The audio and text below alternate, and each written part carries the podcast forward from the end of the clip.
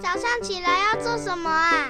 刷牙、洗脸、整棉被，还有要听《圣经》，好好听。大家好，又到我们读经的时间喽。今天呢，我们来看到《约书亚记》第十章。耶路撒冷王亚多尼喜得听见约书亚夺了爱城，进行毁灭。怎样待耶利哥和耶利哥的王，也照样待爱城和爱城的王。又听见基遍的居民与以色列人立了合约，住在他们中间，就甚惧怕，因为基遍是一座大城，如都城一般，比爱城更大，并且城内的人都是勇士。所以耶路撒冷王亚多尼喜德打发人去见希伯伦王和弦、耶末王皮兰、拉吉王亚非亚和伊基伦王底庇，说：“求你们上来帮助我，我们好攻打基遍，因为他们与约书亚和以色列人立了合约。”于是五个亚摩利王。就是耶路撒冷王、希伯伦王、耶末王、拉吉王、伊基伦王，大家聚集，率领他们的众军上去，对着基遍安营，攻打基遍。基遍人就打发人往吉甲的营中去见约书亚，说：“你不要袖手不顾你的仆人。”求你速速上来拯救我们，帮助我们，因为住山地亚摩利人的诸王都聚集攻击我们。于是约书亚和他一切兵丁，并大能的勇士，都从吉甲上去。耶和华对约书亚说：“不要怕他们，因为我已将他们交在你手里。”他们无一人能在你面前站立得住。约书亚就终夜从吉甲上去，猛然临到他们那里。耶和华使他们在以色列人面前溃乱。约书亚在基遍大大的杀败他们，追赶他们，在伯和伦的上坡路击杀他们。直到亚西加和马基大，他们在以色列人面前逃跑，正在伯和伦下坡的时候，耶和华从天上降大冰雹，在他们身上，直降到亚西加，打死他们。被冰雹打死的，比以色列人用刀杀死的还多。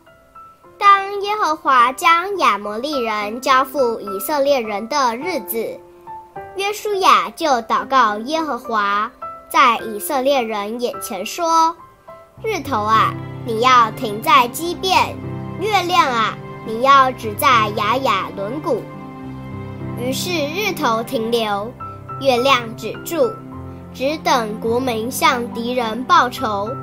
这事岂不是写在亚萨尔书上吗？日头在天当中停住，不急速下落，约有一日之久。在这日以前，这日以后，耶和华听人的祷告，没有像这日的，是因耶和华为以色列征战。约书亚和以色列众人回到吉甲的营中。那武王逃跑，藏在玛基大洞里。有人告诉约书亚说：“那武王已经找到了，都藏在玛基大洞里。”约书亚说：“你们把几块大石头滚到洞口，派人看守。你们却不可单言，要追赶你们的仇敌，击杀他们井后边的人。”不容他们尽自己的诚意，因为耶和华你们的神已经把他们交在你们手里。约书亚和以色列人大大杀败他们，直到将他们灭尽。其中剩下的人都进了坚固的城，众百姓就安然回玛基大营中。到约书亚那里，没有一人敢向以色列人饶舌。约书亚说：“打开洞口，将那五王从洞里带出来，领到我面前。”众人就这样行，将那五王。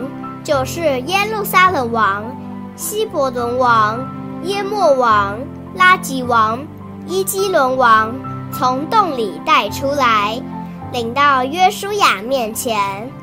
带出那五王到约书亚面前的时候，约书亚就召了以色列众人来，对那些和他同去的军长说：“你们进前来。”把脚踏在这些王的颈项上，他们就进前来，把脚踏在这些王的颈项上。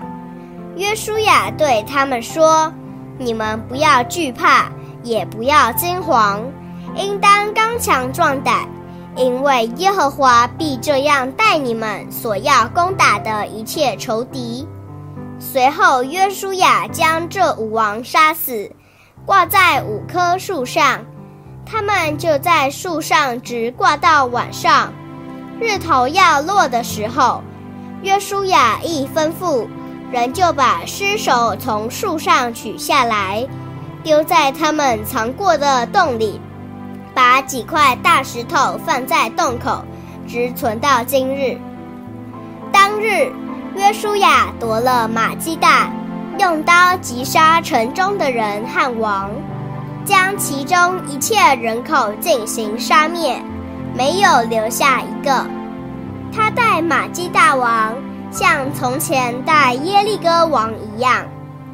约书亚和以色列众人从玛基大往利拿去，攻打利拿。耶和华将利拿和利拿的王也交在以色列人手里。约书亚攻打这城，用刀击杀了城中的一切人口，没有留下一个。他带利拿王，像从前待耶利哥王一样。约书亚和以色列众人从利拿往拉吉去，对着拉吉安营，攻打这城。耶和华将拉吉交在以色列人的手里。第二天，约书亚就夺了拉吉，用刀击杀了城中的一切人口，是照他向利拿一切所行的。那时，基色王荷兰上来帮助拉吉，约书亚就把他和他的民都击杀了，没有留下一个。约书亚和以色列众人从拉吉往伊基伦去。对着伊基伦安营，攻打这城。当日就夺了城，用刀击杀了城中的人。那日，约书亚将城中的一切人口进行杀灭，是照他向拉吉一切所行的。约书亚和以色列众人从伊基伦上希伯仑去，攻打这城。就夺了希伯仑和属希伯伦的诸城邑，用刀将城中的人与王，并那些城邑中的人口都击杀了，没有留下一个。是照他向伊基伦所行的，把城中的一切人口进行杀灭。约书亚和以色列众人回到底壁，攻打这城。就夺了底壁和属底壁的城邑，又擒获底壁的王，用刀将这些城中的人口进行杀灭，没有留下一个。他待底壁和底壁王，像从前待希伯伦和利拿与利拿王一样。这样，约书亚击杀全地的人，就是山地、南地。高原、山坡的人，和那些地的诸王，没有留下一个。将凡有气息的进行杀灭，正如耶和华以色列的神所吩咐的。